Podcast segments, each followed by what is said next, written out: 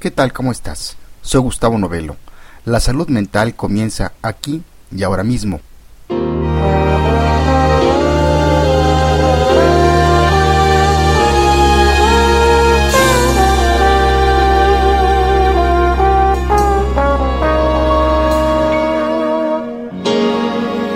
No debes olvidar, besar, siempre es besar igual que suspirar.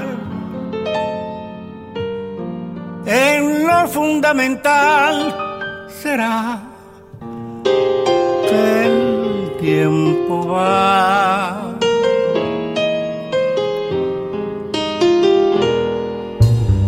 Amante como tú dirán que eres mi luz.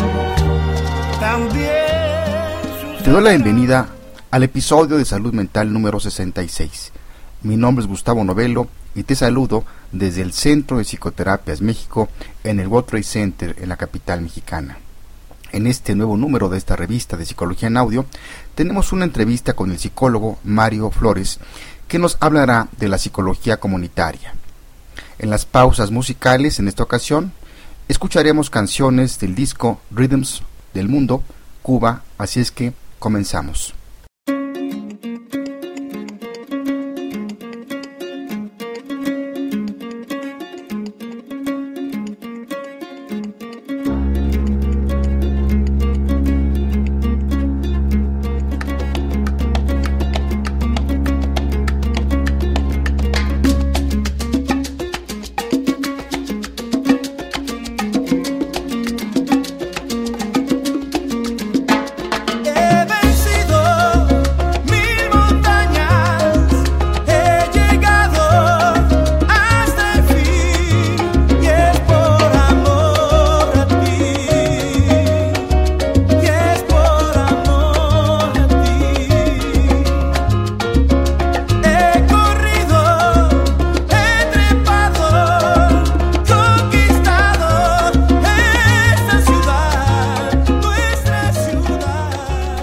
Como ha sido costumbre en salud mental, con cierta regularidad tenemos a un invitado cuya característica principal es que es un experto en el tema del que nos habla en el campo de la psicología.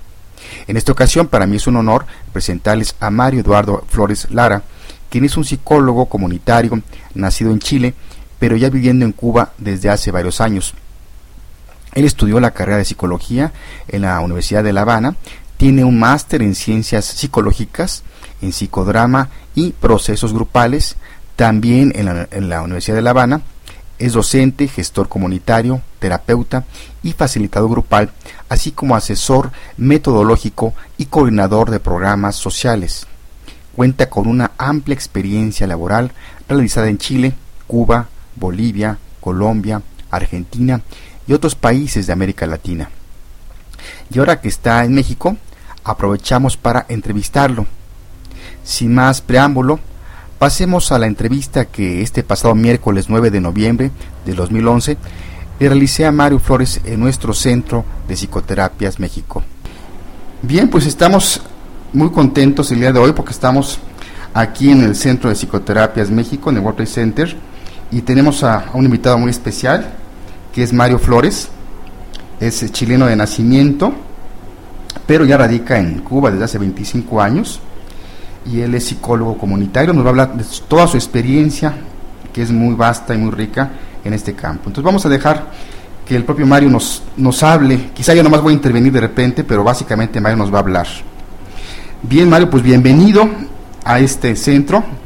Te doy las gracias. Gracias a ti, Gustavo, y saludar a todas las amigas y a los amigos que nos están escuchando. Eh, agradecerte por este, este espacio y esta alternativa de comunicación de hoy por hoy, cuando creemos que tenemos tantos medios de comunicación, eh, surten el efecto contrario, nos incomunican. Eh, entonces creo que estos espacios se agradecen para poder establecer estos vínculos y poder establecer estas botellitas al mar para seguir dialogando. Si hay algo que necesita nuestro continente es dialogar.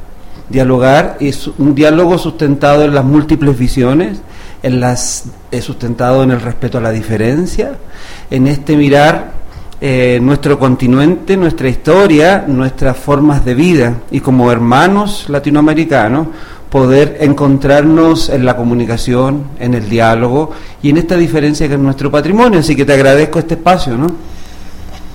Ta- También es mutuo, Mario, la vez que todo lo que acabas de decir yo lo comparto ampliamente, no hay más que decir. Y pues vamos a iniciar la entrevista. Me gustaría pues que empezáramos hablando un poquito, que me hablas de tu, desde dónde naciste, bueno, ya habla- hablamos de que naciste en Chile, pero un poquito más a detalle, un poquito tu, todo tu formación, cómo ha sido tu formación, obviamente tu experiencia en Cuba, pero toda la experiencia que has tenido en otros países que has estado, ahorita porque estás en México, todo eso está muy rico. Entonces, adelante. Mire, como tú bien dices, yo soy chileno de nacimiento y eh, ya a los 20 años, eh, por situaciones políticas, por ser exiliado político en los tiempos de la dictadura de Pinochet en los 80, me instalo a vivir acá en México por cuatro años. Así que algo de mexicano y de chilango tengo también, ¿no? Eh, entonces, eh, y después me instalo en Cuba, donde llevo viviendo 25 años, y Cuba ha sido, Mario Benedetti decía que segundas patrias siempre fueron buenas. Entonces, y he encontrado en, eh, en estos países latinoamericanos eh, también patrias en donde me siento, digamos, acogido. México y Cuba han sido también estas patrias que me han recibido, me han, me han contenido, ¿no? Y me han también abierto, digamos, la, la cotidianidad. Y en Cuba, en 25 años, ahí estudié psicología, hice la licenciatura de psicología en los 90. eh, y ahora, eh, ahora, hace algunos años atrás, eh, realicé mi maestría en ciencias psicológicas, específicamente en procesos grupales y en psicodrama. Pero ya hace muchos años, ya desde mucho antes, ya cerca de 20 años, vengo en un trabajo con comunidades y eh, en donde me identifico desde mi hacer y desde mi pensar eh, con la psicología social, pero, sin, pero principalmente con la psicología comunitaria. Siento que ahí hay como una, esta, esta nueva disciplina ¿no? de los últimos eh, lustros, no, no, no son más que eso, eh, pensar y sentir las subjetividades y las construcciones subjetivas de este continente a partir desde eh, su entorno grupal, desde su entorno social, desde su entorno comunitario. Y ahí eh, he tenido la posibilidad de ir eh, conociendo, interactuando, vinculando eh, esta, estas apreciaciones mías, eh, pensando las comunidades y pensando las su- subjetividades sociales y las subjetividades individuales también desde esta entidad orgánica, sistémica que es eh, la comunidad. Eh, principalmente he hecho una opción desde las prácticas ir generando pensamiento e ir generando teoría sin desvalidar otras alternativas o otros basamentos u otras rutas de, de andar la mía ha sido esa ha sido desde las prácticas ir construyendo eh, teoría construyendo pensamiento para que desde eh, esta práctica y desde este pensamiento construir praxis. Yo creo que en América Latina eh, estamos, tengo una visión de América Latina porque como soy entre nómada gitano y, y patiperro, como se dice en el Cono Sur, um, eh, tener la suerte y la fortuna de eh, haber participado y compartido, además de Chile, México o Cuba, eh, haber compartido con hermanos y hermanas de diferentes países de América Latina, Colombia, en Bolivia. En Bolivia estuve trabajando eh, algunos meses entre el año pasado y a principios de este año y fue como ir trabajando con las comunidades quechuas y aymaras eh, eh, también desde esta impronta de ir desarrollando eh, presencias, voces. Fue una experiencia también muy interesante. Experiencias como la de Costa Rica también ha sido interesante, la de El Salvador ha sido interesante, Venezuela. eh, Argentina, en fin, o sea, esto, oh, esta, esta, esta este devenir nómada me ha permitido no solamente tener una, una visión de- desde la lectura, desde el conocimiento, desde la transmisión eh, eh, cognitiva e intelectual de lo que está pasando en algunos rincones de nuestro continente, sino que desde la, desde la empiria poder y con este contacto y este encuentro con los, eh, con los diferentes compañeros y compañeras en América Latina que van desde ese trabajo práctico ir dialogando e ir permitiendo. Y yo siento que ahí en América Latina estamos en un momento en que tenemos que eh, converger hacia esa praxis. O sea, desde un pensamiento y desde una práctica. De donde quieras empezar, me viene bien, ¿no? Me viene bien. Pero hay que poder integrar eso. Yo creo que hay un reto como latinoamericanos eh, que tenemos que ser generadores válidos de conocimientos. Porque, mira, hemos estado acostumbrados, somos un continente, fuimos colonizados y todavía seguimos de alguna manera y de alguna gran manera colonizados. Cultural e intelectualmente también estamos en dependencia de lo que nos hable un otro. Entonces, y si ese otro está ubicado en el norte o si está ubicado eh, en otra zona geográfica, se activa en nosotros esta dependencia, esta pasividad y es como que entramos también a, a- como a pedir permiso, ¿no? Para poder plantear alguna idea, algún, eh, algún planteamiento propio. Y hemos estado consumiendo e importando, y que me parece bien, ¿eh? Pero cuando se hace acríticamente, cuando se hace eh, no contemplando las realidades nuestras, empezamos a, a- a- la realidad se convierte en una camisa de fuerza y todo lo que es- es- está ahí, digamos, entra como a contraponerse. Yo creo que el reto de nuestro hoy es ser generadores válidos de conocimiento. O sea, ya ese reto es de hace rato, pero hay que mirarlo con más, eh, con más premura de hoy por hoy. ¿Y qué, quiere decir ser generadores válidos de conocimiento? Quiere decir que miremos nuestra realidad y nos miremos a nosotros también en nuestros contextos, pero en la posibilidad de nuestra responsabilidad de, po- de- de- de proponer y de contraproponer ideas, prácticas, eh, técnicas, metodologías. Ya no solamente eh, asumir un test o una prueba que se plantea para un grupo eh, cultural o eh, biotípicamente diferente al nuestro y tratamos de encajar y que, y, que, y que la realidad se ajuste a la talla que nos da la tablita, a las, a, las reacciones que les dio en el suburbio de- del Bronx. Ah, a ver, ¿qué tiene que ver Netzahualcoy, la ciudad de Netzahualcoyo con, eh, con no sé, hay más puntos de- en común lo que puede pasar en la Candelaria, con lo que puede pasar en Coyoacán, con lo que pueda pasar en San Telmo. Yo creo que nosotros, nuestra realidad latinoamericana, nuestra historia latinoamericana, nos da elementos como para poder pensarlo. Y ahí la psicología tiene algo que decir. y ahí nosotros los psicólogos y las psicólogas tenemos algo que decir. No, estoy muy interesado en todo lo que estás diciendo la verdad muy de acuerdo, Mario.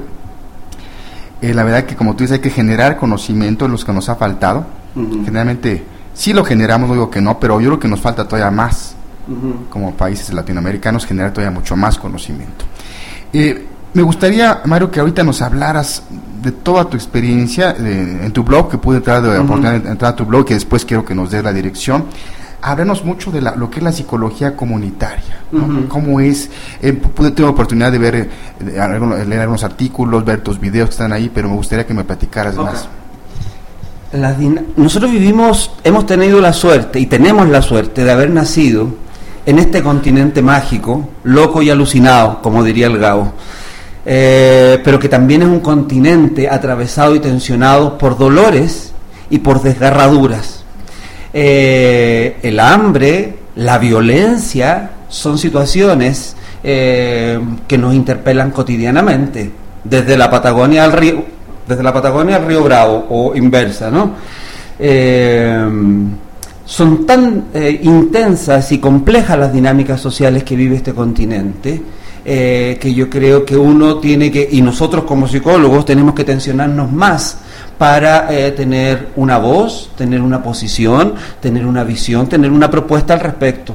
Cuando uno se instala en Ciudad de México o en México, en, el México de hoy, este México que está eh, asediado y acosado por una violencia casi ya en un punto de desborde, ¿Cómo uno se puede explicar 35 muertos en Veracruz, por ejemplo, o los decapitados del DF, o esta, o esta más allá de la, de, la, de, la, de la violencia manifiesta, los productos y los resultados, más que resultados, lo- los fenómenos que ocasiona en la subjetividad social.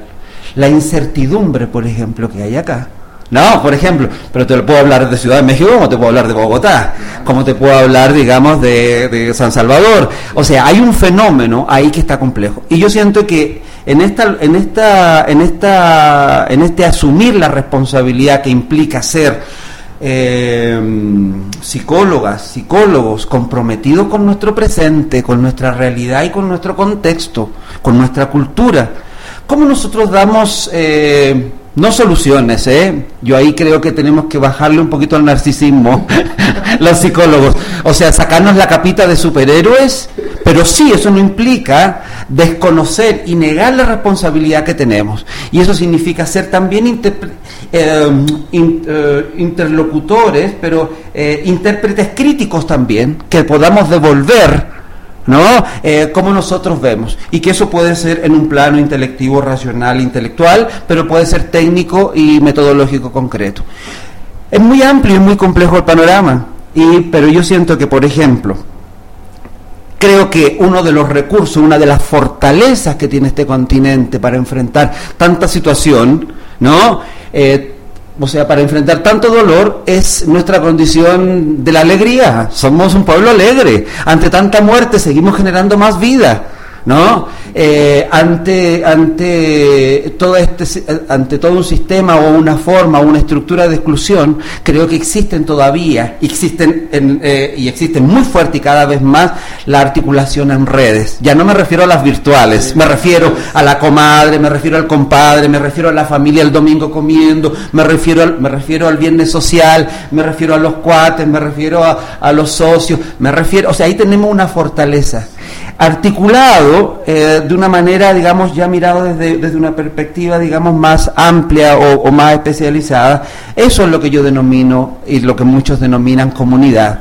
Una entidad sistémica, viva, eh, que se reconoce, que se identifica y que tiene valores y proyecciones, ¿no? Y que puede, digamos, eh, y que tiene y que tiene creencia y que está vinculada a una naturaleza y que tiene una, en fin, y que se proyecta. Esa, la comunidad, es un recurso, es una fortaleza.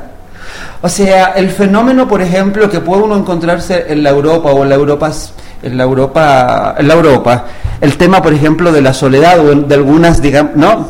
O sea, yo creo que nosotros también los podemos tener, pero de repente a veces un telefonazo, golpearle la puerta a un socio o a la prima o a la vecina, coño, y se te, o se te ilumina el día, se te ilumina el día, ¿no? Y que, en fin, la comunidad es nuestra fortaleza. Y yo pienso, antes lo pensaba a partir de mis lecturas, hoy lo pienso, digamos, a partir de mis empirias, en esta vuelta que me he dado en estos últimos años por América Latina y por diferentes países de América Latina, de que eh, nosotros como continente estamos en una crisis metodológica en el trabajo con los grupos y las comunidades. Se ha hecho, se ha vivido y tenemos diferentes fortalezas, pero estamos en una crisis. Es mucho más compleja la dinámica en la que vivimos que lo que alcanzamos a responder. Y desde ahí, por ejemplo, desde las desde lo, teórico es otro tema, ¿eh? pero estamos un poquito más avanzaditos que los términos técnicos metodológicos. Estamos haciendo todavía un remake de, en algunos casos, de Paulo Freire y la educación popular, al cual yo admiro y me parece muy bien, pero que después de 40 años me parece que es un poquito insolente. ¿no? Me parece que todavía seguimos haciendo algunas cosas, vamos administrando, vamos administrando el síntoma, vamos administrando lo que tenemos. Y desde ahí, desde, desde, el, desde, desde el psicodrama, para mí, desde los métodos de acción, no solamente usar la palabra, sino que usar también la escena, el gesto. He estado trabajando en los últimos 10 años en una modalidad, de, en, un- en una propuesta metodológica que se llama Teatro Espontáneo Comunitario, que es lo que hago referencia en, en el blog que tú me, me señalabas hace un ratico, y que ha sido una experiencia que he ido desarrollando eh, en Chile, a principios del 2000 y los últimos 6, 7, 8 años en Cuba y en otros lados. Es una, es una propuesta metodológica para es para no actores, ¿no? Es para todo el mundo. Es simplemente para poder visibilizar que nuestro cuerpo, desde los gestos, desde su presencia, habla. Y a veces grita. No solamente las palabras son una forma de expresión o son un, eh, el contenido, eh, el contenido comunicativo que tienen las palabras muy reducido, un 10 o un 15% a lo más en la comunicación humana. El 85-90% descansa en la gestualidad, en lo no verbal. Trabajar desde esta propuesta ha significado en los últimos 8 o 10 años, ha sido trabajarlo desde la calle, desde los espacios públicos, desde los grupos, desde las poblaciones, desde los barrios, desde las colonias, y como un recurso para que estos grupos, estas comunidades, este recurso que nosotros señalaba que tenemos la comunidad como recurso, fortalecer y potenciar en ellas la comunicación, el- los diálogos sociales, eh, la creación colectiva, la participación y la visibilidad. Porque a veces podemos ser políticamente correctos. Y te puedo decir con un discurso espectacular, ¿no? O sea, estamos, estamos acostumbrados ya que con discursos espectaculares, pero no los creemos, porque la palabra también se la, la palabra la han confiscado, la palabra ha sido un botín de guerra que se la han a mí se me salen las malas palabras, pero ahora no se me van a salir, se la han, eh, las han capturado. ¿No? Entonces, y de repente eh, no le creemos cuando la televisión o la prensa nos habla de participación o de democracia, por ejemplo, ¿no? Entonces, ¿cómo recuperar? Porque la palabra es un patrimonio de la especie, pero hay que recuperarla. Y tenemos que realfabetizarnos en el uso de la palabra, pero realfabetizarnos también emocionalmente para el uso de la palabra. Y entonces, teatro espontáneo comunitario, que son las experiencias que yo cuento en este blog, Y que están en video también. y hay video y experiencias eh, en dif- de diferentes lados, es como para decir, aquí hay un recurso, una propuesta, chiquita, simple, humilde, pero responsable, rigurosa y eh, honesta y apasionada también, ¿no? O sea, de decir, tenemos que tener un recurso técnico. ¿Con qué se come el taco? O sea, que no es solamente decir que tenemos que comer, sino que con qué se come. Y aquí, o sea, hay una propuesta que técnica, es decir, aquí hay un recurso, una propuesta metodológica para que desde la palabra, pero también desde el gesto, desde las escenas, desde la creación colectiva, podamos en las comunidades y en los grupos desarrollar visibilidad, visibilizar situaciones, visibilizar nuestras emociones, pueda también podamos eh, participar y ya no solamente estar haciendo la finta de que con que estar ahí ya pues, estamos participando, ¿no? No, pues no. ¿Ah? Entonces, este blog que es www.espontaneocomunitario.blogspot.com es una invitación a, a los que nos están escuchando, a las amigas que nos escuchan también, a que puedan, digamos, meterse y a- dialogar, abrir estos espacios y usarlo como, como este espacio de la conversación, ¿no? ¿Y algún correo también que nos Mi correo electrónico es mariofloreslara arroba hotmail.com Mario Flores Lara, todo junto, arroba hotmail.com. Sería interesante es que estas botellitas al mar llegaran a alguna costa y poder empezar a seguir dialogando. No, pues la verdad es que estoy fascinado, Mario, con todo lo que me estás diciendo, tanto toda tu experiencia que, que transmites, con, como toda la pasión que tienes, eso lo transmites y yo creo que la, la gente que nos va a estar escuchando lo va, lo va a percibir precisamente, porque eso se, se, se va a quedar impregnado precisamente en esta grabación.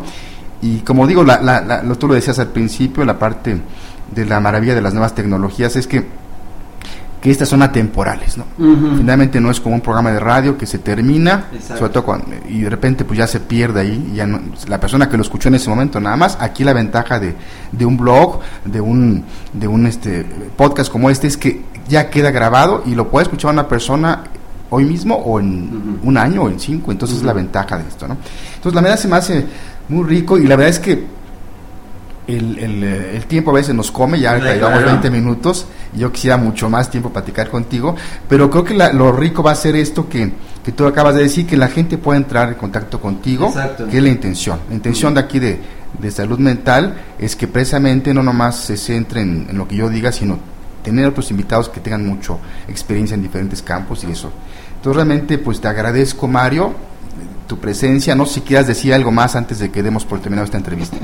Sí, agradecerte a ti, Gustavo, agradecerle a las y los amigos que nos escuchan y creo que eh, algo que subyace a todo lo que hemos dicho, la diferencia y la diversidad eh, es nuestro patrimonio latinoamericano.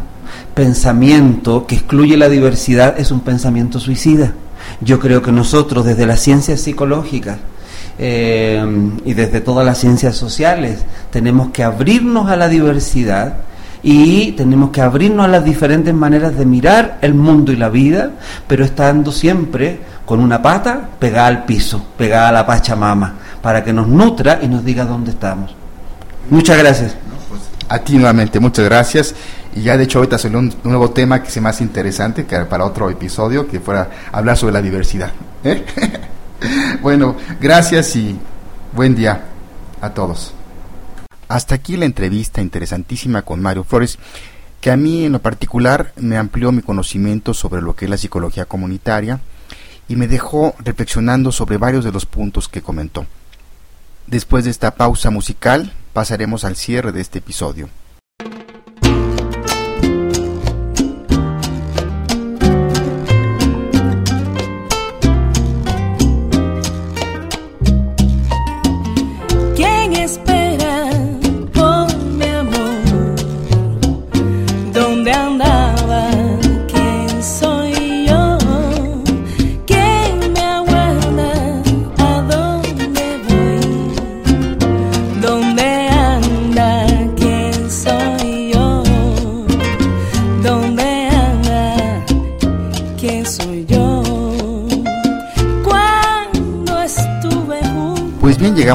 De este episodio número 66. No sin antes decirte que nos puedes escribir o escuchar o bajar los episodios anteriores entrando a nuestro portal www.psicoterapias.mx o en www.poderato.com diagonal salud mental y también te puedes suscribir en iTunes. Te dejo con la canción Hotel Buenavista del disco Rhythms del Mundo Cuba, interpretada por Aquila Rose y, y Diana. Como un dato complementario te puedo decir que con las colaboraciones de miembros de, de Buenavista Social Club y de algunos de los artistas británicos y americanos más famosos del momento, el álbum Rhythms del Mundo Cuba es un proyecto musical en beneficio de la organización APE, Artist Project Earth, que promueve acciones para combatir el cambio climático y el calentamiento global. Rhythms del Mundo Cuba es un álbum electrizante que fusiona música de sonidos afrocubanos con un resultado único, con arreglos de Demetrio Muñiz. Las sesiones de grabación principales tuvieron lugar en La Habana, en los estudios Abdala, entre abril de mil- del 2005 y junio del 2006. La mayoría de bases vocales son las originales. A partir de la orquestación original de cada canción, de Buenavista Social Club ha creado algo único, aportando su sello inconfundible a cada tema. Al igual que el tema Dancing Shoes de Arctic Monkeys, Rhythms del Mundo incluye temas regrabados como Clocks de Coldplay, Better Together de Jack Johnson, She Will Be Loved de Maroon 5, High and Dry de Radiohead y otros. También contiene música de artistas cubanos afamados como Omar Portuondo y el último cantante de boleros afrocubano Ibrahim Ferrer, que murió trágicamente en 2005. Otros músicos cubanos de, de Buenavista Social Club que participan en el, álbum son eh, Barbarito Torres, Amandito Valdés, Virgilio Valdés, Ángel Terry Domecq, eh, Manuel Guajiro Mirabal, Orlando López, Cachaito y Demetrio Muñiz. Me despido de ti desde el Centro de Psicoterapias México en el World Trade Center desde la capital mexicana. Como siempre te agradezco por escucharme, que tengas una excelente semana. Soy Gustavo Novelo, te espero en el próximo episodio de Salud Mental. Hasta entonces.